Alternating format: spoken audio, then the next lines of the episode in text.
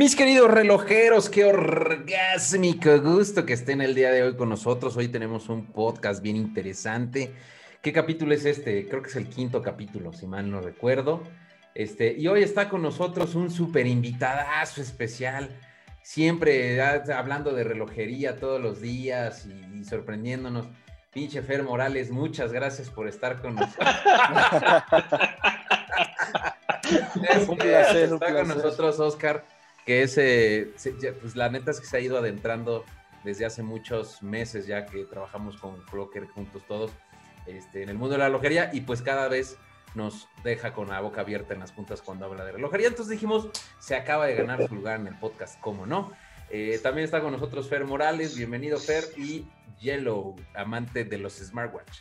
Que por cierto, hoy traigo un AV8, que ya estaremos platicando de ese tema mucho más adelante. Entonces, bienvenidos mis queridos y, amados compañeros. Entonces, hoy vamos a hablar de los conglomerados relojeros, de los grupos relojeros que concentran la mayor cantidad de marcas en el mundo este, de relojería. Si ustedes no sabían, muchas de las marcas que existen allá afuera son dueñas de un solo grupo. Eh, la realidad es que pues estos grupos cada vez se hacen más poderosos en términos económicos, en términos de alcance, en términos de eh, pues, políticos, me atrevo a decir, dentro del mundo de la relojería y de alguna manera pues van sumando marcas a su, a su catálogo. Entonces ya quedan, bueno, no quedan muy pocas, en realidad millones de marcas, me atrevería a decir, pero de las más representativas en el mundo son, eh, o ya están en las manos de pocos conglomerados. Entonces iremos platicando hoy de eso. Pero antes, FOps trae para nosotros una magnífica actividad que podremos compartir y, disfrutar este, nosotros cuatro y que por supuesto en compañía de todos ustedes. Entonces dale mi querido F Ups, eres todo eh, atención el día de hoy.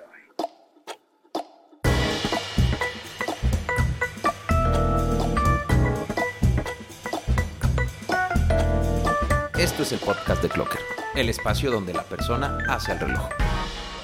Oye, Oscar Rama, rápido, platícanos. ¿Qué, qué, qué, qué, qué pex contigo? ¿Qué, pues nada, ¿qué onda, Héctor, Diego, Fer? Aquí andamos dándonos un baño de pueblo. Ah, no, no, este, pues nada, qué chido, qué buena onda que me invitaron aquí a hablar de relojes un rato. Pura carrilla, pura carrilla, mi Oscar. No, pues qué chido que estés por acá. La neta es que sí se ve que te has clavado mucho más en el tema de relojes y, pues eso siempre, siempre se agradece. Pero bueno. Oscar, ¿cuál es tu reloj favorito? No se vale decir smartwatch. Smartwatch, no, yo creo que reloj favorito, el favorito o el que más disfruto. Ay, perro. El favorito.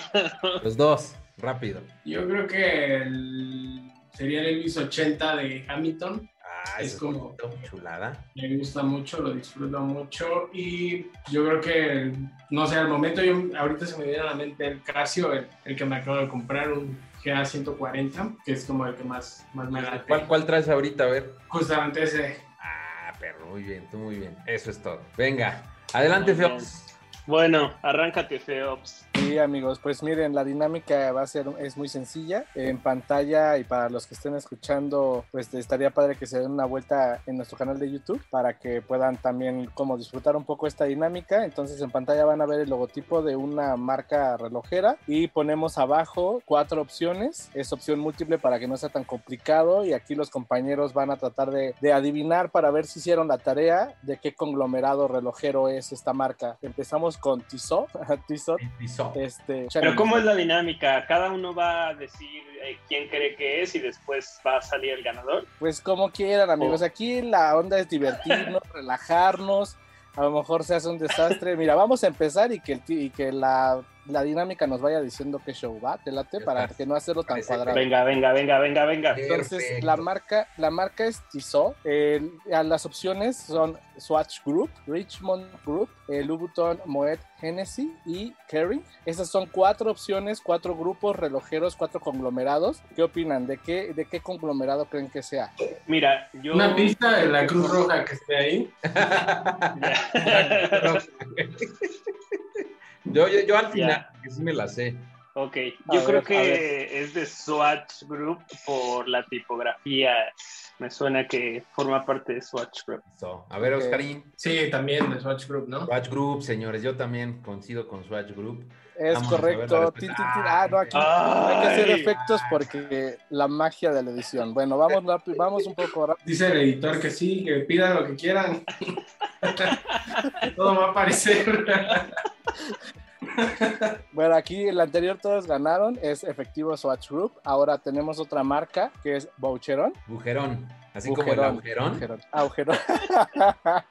ok, aquí aparte de aprender de qué conglomerados son amigos, vamos a aprender a pronunciar correctamente O sea, las marcas. tampoco creas que me las sé todas, ¿eh? De, de- No, no, pero Yo- ya- hay- intento, ¿no? Mira, yo- mira nuevamente por lógica y deducción, creo que es de, el de LVMH porque me suena muy francés y obvio ahí dice París. Entonces yo me voy por la LVMH. Coincido, concurro, el MBH. Oscar, Sí, también. también. LVMH. Louis, Vuitton. Aquí momento de tensión, vamos a escuchar acá. tarán, Mm. Y de pronto es de. Amigos, Cuéntame fallaron, más. todos fallaron. Ay, tú sí. Yo tengo otros datos. Yo tengo Yo, otros yo, datos. yo, ¿eh? yo porque yo dije, yo tengo que hacerlo porque seguramente yo no le atinaría ninguna. Entonces dije, tengo que ser el que lo tiene que hacer. Ok, entonces acá tenemos una un poquito más comercial, más popular. Tiffany. Güey, Ah, eso no es comercial. Comercial me lo podría comprar. bueno, sí, la verdad sí está un poquito Más conocida, más de renombre. Ándale. Más, sí, más Venga, popular, venga. pero no, cara a cara. A ver, amigos, ¿esta de quién? ¿De quién creen que sea? Tiffany. Eh, Yo me voy por. LVMH. La acaban de comprar, por cierto, hace unos años. Ay, ay. Tú tenías que ser. No, fueron tú- 777 mil millones de dólares que pagaron por ella en Bitcoin, cabrón. Así, así a ese nivel. Ah, sí. Nah, No, pero sí, justo. La acaba, la acaba de adquirir y efectivamente fue el Es de grupo sí. Que por Sí. cierto, no sé si se acuerdan cuando se cayó lo de la. Este, De la compra, ¿no? Según Ah. esto, porque ya después empecé a leer teorías conspirativas de que no habían dado ningún peso, ¿no? Bueno, ningún euro, pero el MBH fue uno de los que supuestamente entregó más dinero para restaurar cúpula, o la cosa esta que no me acuerdo cómo se llama. En fin, dato Muy curioso. bien, a ver. Eh, este que es Blank Pain. Blank Pain. eh, ¿De qué conglomerado creen que sea? Yo me voy con Swatch Group. Swatch. Yo me voy con Richmond. Richmond. Dice Armando Yellow. Oscar Ah, yo creo que Richmond también. Richmond. Entonces aquí. Swatch ¡No! ¡Pum! ¿Qué te la- Ok. Tú la atinaste, ¿no, Yellow? No, ¿qué pasó? No, no, yo me fui con no me quites Richmond. mis victorias. Ah, perdón. perdón. No, pero tú dijiste. A ver, vamos a la ¿no, siguiente. Héctor? No, yo dije Swatch Group. No, ajá. Ah, Oscar dijo el MBH. Hublot, Ok. Hublot. A ver, Hublo. Hublo. Hublo, amigos. Hublo. A ver, a ver, a ver, a A ver, van ustedes, denle. Richmond, Louboutin, Kering. Eh, yo me voy con el Kering. Yo me ¿Tú voy con. Héctor? LMBH. El- Oscar, deja de estar googleando, güey. Sí, Oscar, Oscar está googleando. Es que no veo sus pantallas, güey. No sé qué pedo. Bueno, No, ma. Ni los pretextos de las mañanas sonaron tan falsos.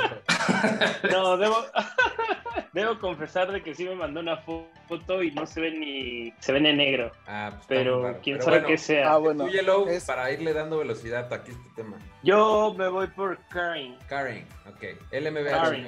¿Quién? Dale, LMBH. Louboutin. LMBH. Vamos a la siguiente. Cartier. Oye, pues Cartier, amigos. todas son del LVMH, ¿no? El monopolio relojero o qué? Nah, Eh, Cartier. Eh, pues fíjate que me voy por LVMH. Cartier. Ah, Caracas. Richmond. Cartier es de Richmond Group. Correcto, Richmond. Siguiente, Patek Philippe. Ay, perro. Esta es europea, ¿no? Sí, claro, es Suiza. Patek Philippe. Ah, Patek Philippe, amigos. De Cinco, Ginebra. mm. cuatro. Nadie, no es Bueno, de- que no es de nadie, no me suena a mí tampoco que sea. ¿Puede ser de Swatch Group? No. Eh, yo- De hecho, Patek Bueno. Es de las pocas marcas familiares que quedan en el mundo. güey. Entonces, Entonces es Cindy. Es indie. Entonces Cindy. efectivamente, amigos, Ay. independiente. Y ya por último, rapidísimo nos vamos. Ah, Oye, de ¿de Seiko. quién es, amigos? Seiko, correcto. Seiko Seiko Group. Group. Bien, Oscar. Diesel. No, ¿qué pasó? Vas a empezar Diesel con- es de Fósil, Fósil Group. Petróleos mexicanos.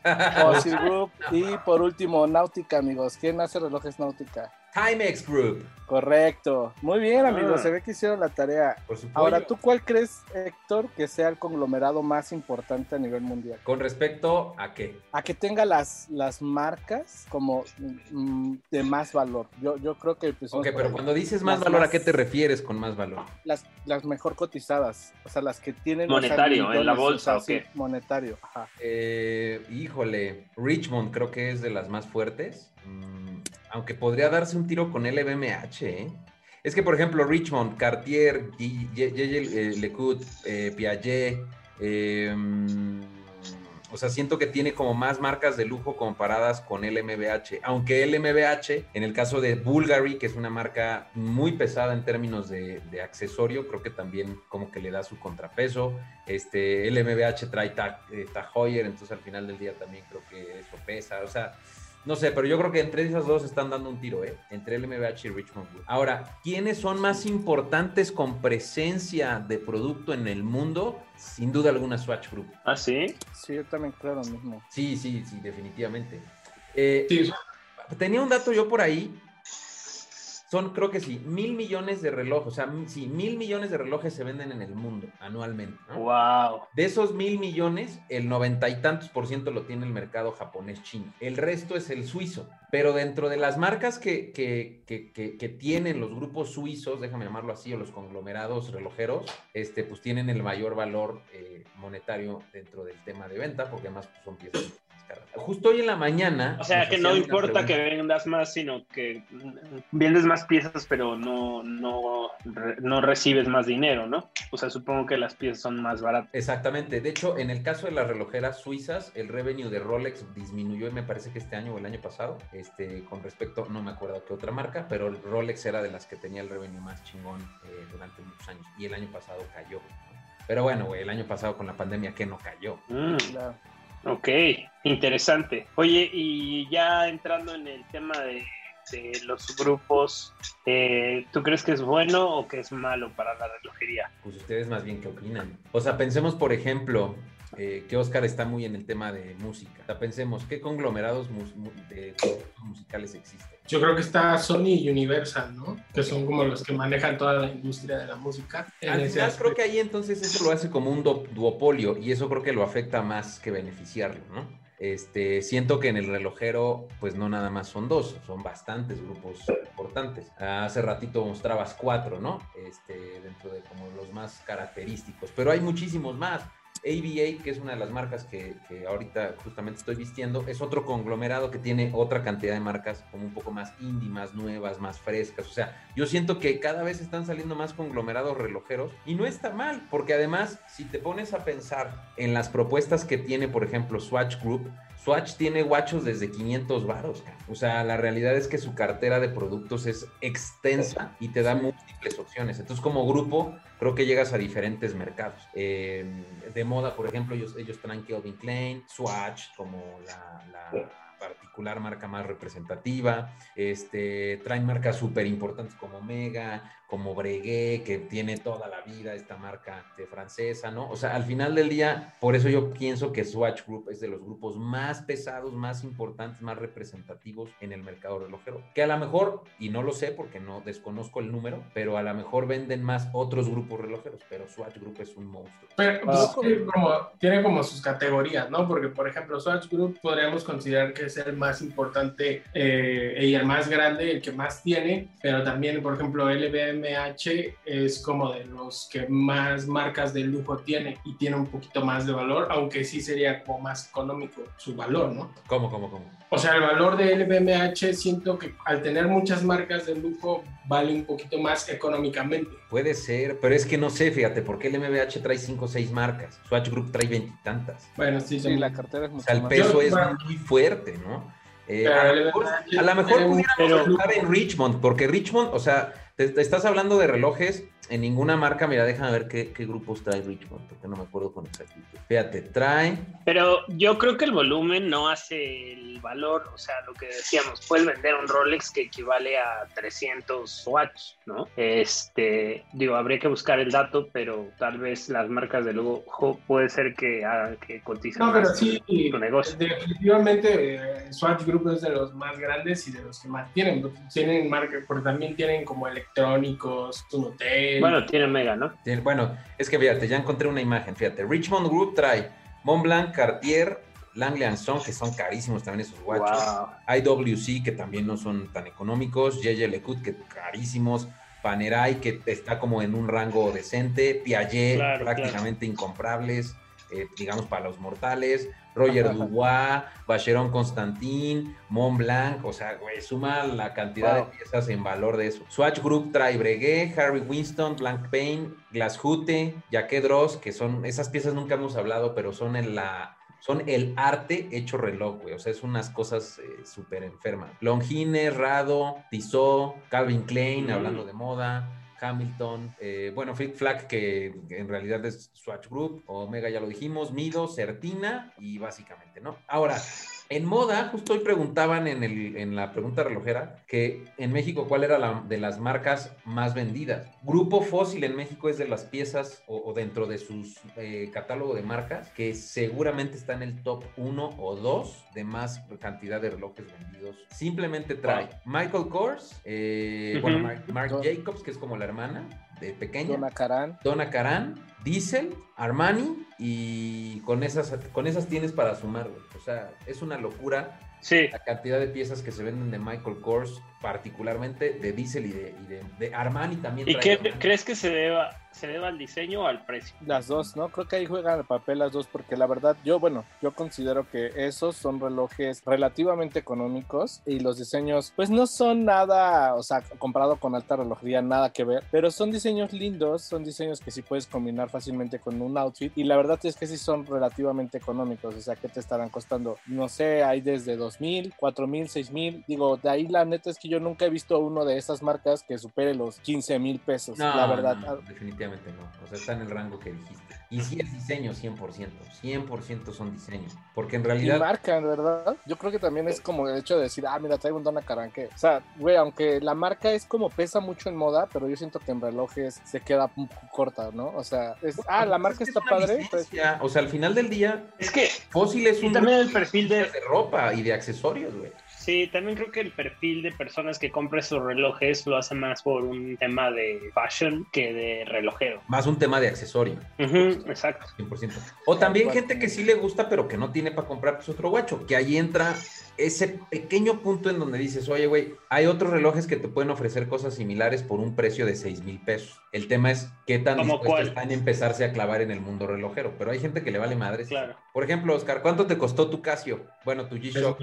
¿Cuánto? 3000. 3000, güey. Por ese valor seguro encuentras un Calvin, un, Michael Kors, un Donna Karan, ¿no? Pero ¿por qué no te, por qué no te aventaste a un reloj de diseño? Elegí este, este Casio porque creo que Casio Computer LTD es una marca independiente que mm. no pertenece a ningún grupo y eso para mí creo que le da muchísimo más valor al guacho, pero ese valor yo se lo doy porque soy un vato que está metido en esta lleva la relojería a otro nivel. Pero, por ejemplo, hay gente ah. que va caminando por el Liverpool y ve los guachos, se lo prueba, le gusta y hasta se lo lleva puesto, ¿no? Y eso no está mal, o sea, está disfrutando de la pieza relojera. Al final aquí no se trata de que seas tan experto en el tema de relojes, pero eso que dijiste es cierto. Y, y, justo siempre hemos hablado de eso, Yelo. ¿Qué historia tiene o qué valor tiene la marca como tal? Y cuando empiezas a decir que la marca, en el caso de, de Casio, que es una independiente, que además empezaron haciendo otras cosas que no eran guachos precisamente. Güey, le dan un valor completamente particular, ¿no? Por eso yo también pienso que Casio es una marca súper única y que no tiene comparación, ¿no? Cuando te dicen, ¿Casio o Timex? No, es que ninguna de las dos puedes este, enfrentarlas porque las dos nacieron en distintos escenarios, con distintos conceptos y que al final las dos sean electrónicas, no te hace que sean comparables, porque no las puedes comparar. O sea, Es como si comparas, ¿qué es más chingón? ¿Un hublo o un rado? No, güey, pues no hay punto de comparación. Son, son conceptos diferentes, piezas diferentes, mecanismos diferentes. No, no sé. A mí no me gusta que me, pongan por, por eso creo que es importante hablar de, de, estos conglomerados relojeros, porque cuando quieres llevar la relojería al siguiente nivel, al siguiente paso, quieres saber cómo se estructuran las marcas, cómo funcionan, porque eso va a determinar mucho qué tan no quiero decir chido, pero pues qué tan cool es el guacho que te vas a comprar, ¿no? O sea, porque pues si pertenece a algún grupo relojero, puede tener como, que ahí es donde entra otra como pregunta que a la gente le podemos hacer, ¿no? De cuáles son las ventajas y desventajas de tener estos grupos relojeros. Bueno, fíjate, a ver tú, Fer, tienes un Calvin, ¿no? Sí. Al final del día, el valor que tienes es que estás teniendo el respaldo de una marca de un diseñador, ¿no? O sea, porque al final es un diseñador Calvin Klein, pero lo está arropando un grupo relojero de los grupos relojeros más importantes en el mundo. Eso cambia todo el tema, güey. apenas. o sea, por eso, mm, pero al final del día, güey, no es lo mismo que te compres. O sea, en realidad, o sea, ahí hay una ecuación interesante. O sea, detrás de la fabricación del reloj hay un respaldo relojero con experiencia, pero tiene encima una marca que va a hacer que sea más sexy y que a lo mejor mucha gente lo compre, pero en realidad estás adquiriendo pues un buen reloj, por decirlo de alguna forma, ¿no? Entonces creo que en ese caso el conglomerado relojero le beneficia al usuario, ¿no? Porque tiene un producto de calidad gracias a este conglomerado, ¿no? Ese podría ser una ventaja de que esa, esa podría ser una de las ventajas, pero por ejemplo, no porque te compres un Swatch quiere decir que vas a tener la misma calidad que un ah, Omega.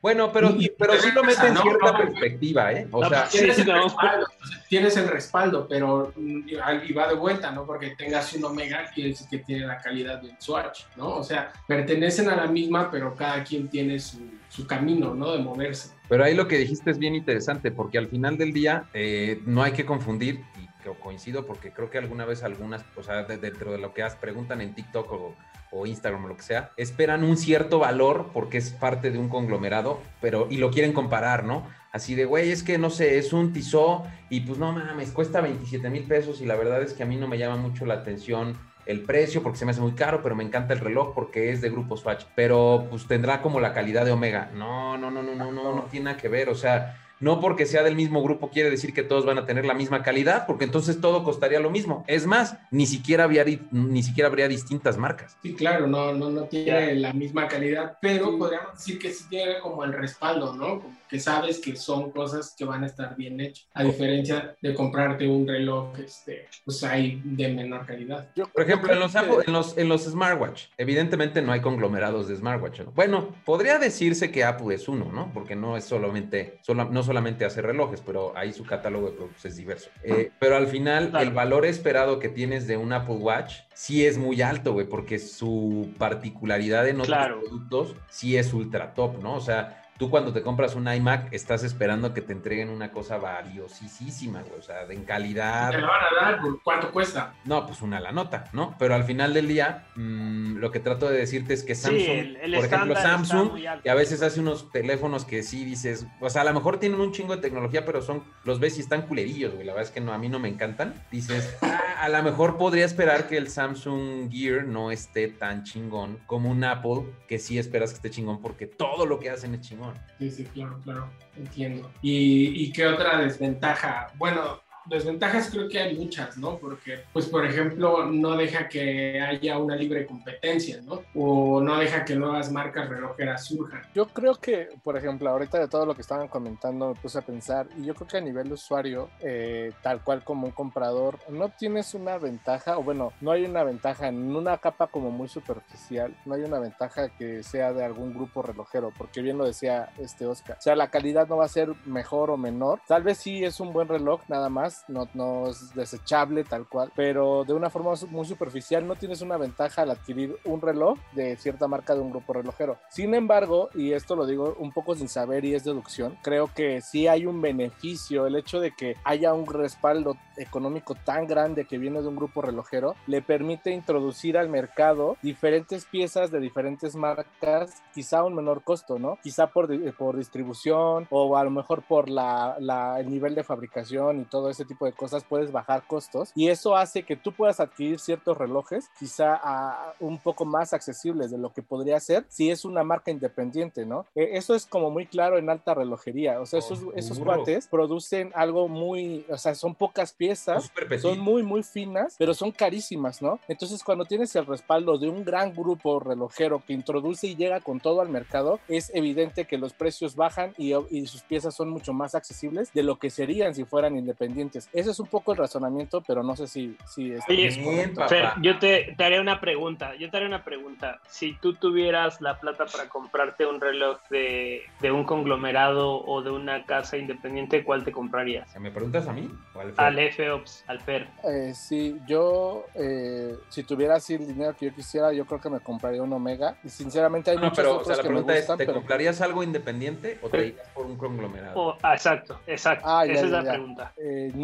por un independiente. Le da, es, como, es que yo siento que el independiente es como mucho más personalizado, es una pieza prácticamente, bueno, es única o al menos hay muy pocas y eso lo hace muy especial. O sea, sí me gustaría tener algo que sé que pocos tienen. Si yo tuviera el dinero suficiente. Ahora, eh, de otras que son conglomerado, pues sería Omega, pero así de yo querer, independiente sería algo muy padre. Y yo también coincido con independiente.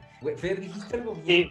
¿no? Bueno, está, es tan bueno que existan las dos entonces, ¿no? Lo que pasa es que creo que se complementan, porque nada más quiero como acotar algo a lo que dijo Fer. Eh, eso que dijiste es totalmente cierto a mi punto de ver también, porque por ejemplo, Grupo Swatch es dueño de ETA, que es una de las principales fabricantes de movimientos en el mundo, y es, y es fabricante de mm, Renata, que es una de las principales pilas que utilizan múltiples relojes. Grupo Swatch también es dueño de quienes hacen los mecanismos, movimientos, y es dueño de quien le da la energía a los movimientos de cuarzo. Entonces al final del día, tú puedes tener dentro de todo su catálogo de marcas, compartir ciertos elementos como es un mecanismo que te permite totalmente, güey, costear a un precio mucho más accesible distintos tipos de reloj. Eso, es, eso está muy cabrón. De hecho, hay muchas piezas, por ejemplo, Omega tiene muchas bases ETA. No todo es manufactura de, Omega, o no todo es manufactura de Rado, o no todo. Entonces, al final del día, eso te permite tener ciertas características de un reloj accesibles que pueden compartir entre todo el grupo. Y cuando es una casa independiente que forzosamente desarrolla sus propios mecanismos, güey, pues es una locura, no sé. Eh, es como Ferrari cuando empezó a hacer sus coches y que Ford tenía su línea de producción, ¿no? Entonces al final del día, pues Ferrari era de este tamaño, ¿no? Me acuerdo de la película esta de Ford versus Ferrari, que justamente apenas la acabo de ver, nunca la había visto. Y llegaban al taller de Ferrari y pues todo era manual, güey, todo era como muy, este, in-house, ¿no? Artesanal. Ajá, artesanal. Y el, el güey este de Ford, el segundo tercer hijo, no sé qué era, güey, sus pinches líneas de producción, todos los que están en la línea, ¿sabes? Entonces, al final, uno lo hace accesible, pero lo hace menos único, y el otro lo hace súper único, pero estratosféricamente fuera de la luna, o sea, digo, del, del planeta, güey, llegando a la luna en precio. Entonces, eso te hace que haya para ambas partes. Incluso los mismos grupos relojeros, hablando, por ejemplo, de, Back, de Black Pain o de Breguet, tienen piezas estratosféricamente caras, pero estratosféricamente caras, pero garantizan que sean únicas. Entonces, creo que también ellos juegan internamente en entregar ciertas piezas de ciertas características. Pues digamos que ya están más probados, ¿no? Ya están más, los movimientos relojeros ya están más garantizados en un conglomerado que en una independiente. Sí, totalmente de acuerdo. Pero al final del día, pues los compartes en varias cosas. Pero entonces, Héctor, si por ejemplo dentro de los grupos relojeros hay marcas que sí llevan esta experiencia a tener piezas que sabes que no están hechas en serie, ¿no? Que sí son un poquito más cuidadas en su proceso de elaboración, ¿no? Que a lo mejor es lo mismo que veíamos en las independientes ¿no? Que tienen mucho esto de que sí son piezas mucho más cuidadas en la elaboración. ¿Cuál sería la ventaja entonces en, o sea, porque la ventaja de, tener el respaldo de un grupo relojero pues es esa, ¿no? Y ahora tienes una pieza cuidada. Entonces, ¿cuál sería la verdadera ventaja relevante de ser un, de comprar una pieza de, de una marca independiente? ¿Qué, ¿Qué, es lo que tiene que a lo mejor no lo encuentres en una que es de un grupo relojero? ¿Qué es lo que tienes? Pues yo creo que... que la que no tiene un grupo relojero es tu pregunta. Ajá, sí, o sea, entonces le lleva la desventaja a las marcas independientes, ¿no? A no pertenecer a un grupo relojero? No, porque yo creo que te hacen, que, te permiten tener como más decisiones y más cosas únicas. Eh, no sé, pienso en Grubel Force, que tú los conociste, este, Yellow, ¿no? Que conociste a uno de los dueños y ahí está. Güey, eso no lo vas a tener, difícilmente lo vas a tener con claro, claro. de Swatch Group. Entonces, si tú vas a, este, por ejemplo, al, al CR, es, difícil, güey, que tengas al güey de Black Paint, el CEO de Black Paint que te esté atendiendo. no es tan sencillo, güey. Pero si tienes ah, un independiente, estás teniendo todas esas cosas maravillosas que la personalización, no por el producto que te lo personalicen, güey, sino de, que te atiendo a ti con ah, toda la pues calma, con todo el amor. Sí, que además las piezas son obras de arte, obras literalmente. De ves una pieza de, de Gruel Force y dices, wow, no mames. O sea, sí es como, digo, no sé si te va a pasar con un conglomerado, seguramente tendrán piezas interesantes, pero estos son, cada pieza es una obra de arte. Totalmente.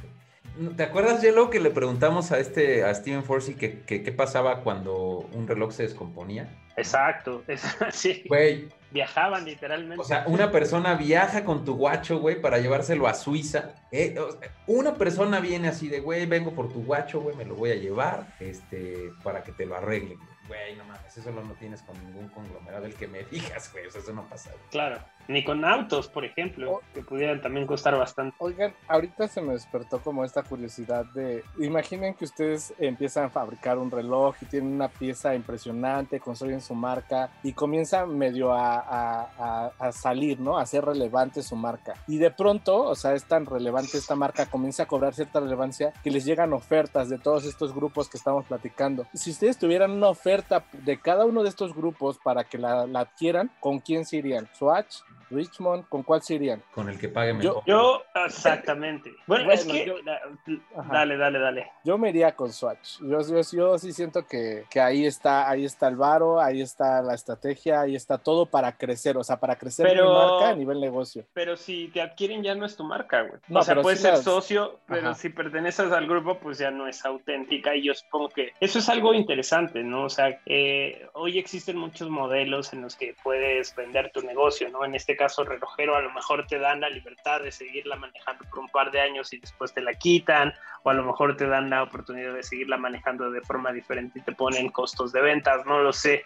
Supongo que ahí habrá un deal en particular, pero yo la verdad creo que es una decisión muy personal, ¿no? O sea, de si quieres este, dejar tu marca y, descansar y a lo mejor sacar tu inversión, no lo sé. Yo creo que será muy personal la decisión. Ya las marcas a detalle la vida de, Jean-Claude Viver, pero él justo tuvo con, un con Ublo, en donde Ublo se volvió tan relevante que fue como de, güey, pues ya la entrego, güey. No, no, es que fuera como tal su marca, güey, pero al final del día, pues él la creció, él la desarrolló, él la... Déjame, me atrevo a decir que él casi, casi que él la creó, güey. Entonces, al final del día, cuando entregas algo a un elemento, pues buscas que ese elemento cuide lo mismo que tú tienes. Pero ese es el lado romántico, güey. Tiffany, dejo, de claro. la historia de Tiffany, güey, pero el MBH pagó un pinche dineral por Tiffany. O sea, fue uno de los deals más caros de, actualmente del mundo del lujo. Que de hecho estaba. Y eso lo convirtió en el grupo de lujo. ¿no? LVMH lo convirtió en el grupo de lujo más importante en el mundo por comprar Tiffany. Entonces, eso tiene un valor estratosférico diferente, güey. Ya, a lo mejor ya ni siquiera se integró tanto el tema del valor de Tiffany, sino el valor que iba a adquirir el conglomerado por ser el grupo de lujo más grande del mundo. Eso no mames, eso no tiene un valor que le puedas poner a la hora de que lo compres, ¿sabes? O sí, güey, quién sabe, a lo mejor a los, de Tiffany fue así de, güey, puesto 7, pero tú vas a ser el más grande, pues dame 12, quién sabe, güey. Pero yo se lo vendería al mejor postor. Claro. Al quien más. Al que te dé más. en definitiva. Sí, porque si ya estás vendiendo, pues no es como para que. O sea, estás vendiendo para que te den un lano. Y es una lana. Para que te vayas a descansar. Totalmente. Claro. ¿Ustedes se acuerdan o hacer otras cosas? Compraron este Corner Shop, ubican esta aplicación. Sí. La compró Grupo Walmart hace unos años. Pagó 17, 17 o 18 millones de dólares a un par ah, de que desarrollaron la aplicación. Y que en su momento Pero... era poco dinero, güey. Pero para ellos en ese momento 19 era como, güey, 8 y 8, ya, cabrón, ya vivimos del rendimiento. La chingada.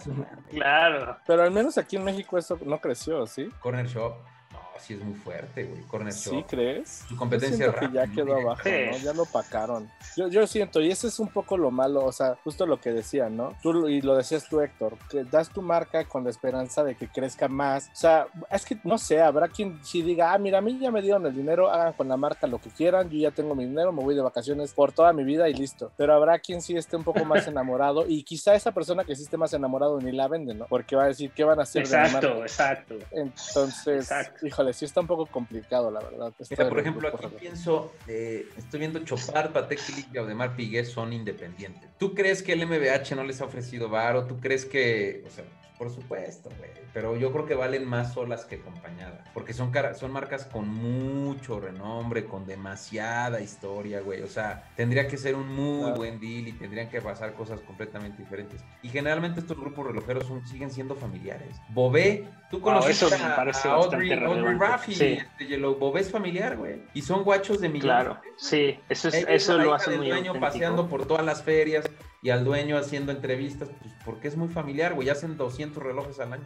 Que eso es lo que decías, que eso me parece que te ofrece una marca independiente a diferencia de un conglomerado, ¿no? Tienes esa, ese servicio personalizado hasta a veces directamente del dueño o de quien fabrica, ¿no? Eso está muy Eso está bien chido. Sí, está, está increíble. O sea, imagínense tú, ustedes, ¿cuál es su marca preferida? Piensen en una marca preferida. De lo que sea. Se me acaba de caer Omega así de las manos cuando me enteré que era parte de Swatch. ¿Cómo crees? ¿Por qué? No sé por qué. no sé, o sea, que se le, se le cayeron dos rayitas de autenticidad. O sea, ¿tú pensabas que era independiente? Yo pensé que era independiente. No. Oh, no. Oh, no. Omega... Omega surgió como de esta alianza con no sé cómo se pronuncia, Collins, o no me acuerdo esta marca, se unieron y para superar como la crisis del cuarzo, ¿no? Y fue así como después llegaron a Swatch Group. No me sé muy bien la historia, pero tuvo que ver la crisis del cuarzo. De hecho, muchos de estos conglomerados nacieron por esas fechas. Es que él fue un putazo la crisis del cuarzo, ya será otro tema, que por cierto ya tenemos contenido de ese feo. Pues deberíamos de poner aquí arriba, por acá arriba. Este, de la crisis del cuarzo. Pues sí, muchos conglomerados surgieron por eso, para superar varias crisis que se enfrentaron tecnológicas y la del como, cuarzo. Como unir fuerzas. Un dato que está, eh, a mí me pareció súper interesante es que la, industria relojera suiza en los 70s tenía más o menos 1500 relojeros armando relojes. Cuando pasa toda esta crisis del cuarzo este, y el impacto que tiene, quedaban como 500 relojeros en todos los Wow. No mames, es un... ¿De qué, de qué vivía la gente? Casi desaparece. Sí, pues imagínate, güey.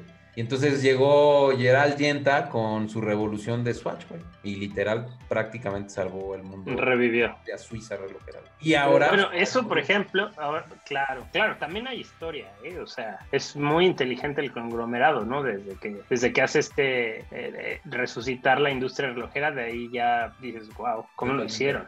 Innovaron. Muy bien, muchachos, pues les agradezco mucho que nos hayan este, hecho caso un ratito. La verdad es que siempre nos eh, apasiona estar platicando de guachitos. Y Oscar, bienvenido. Ojalá que a la siguiente, este, pues vengas acá con menos nerviosos. es que tú fallas aquí con la red, pero sí, ahí cada que me inviten aquí le caigo a hablar de guachos un rato. Me parece perfecto. Muy bien, relojeros, pues yo soy H. Tolini, nos dio un chorro de gusto vernos eh, y pues, seguimos en contacto. Bye bye.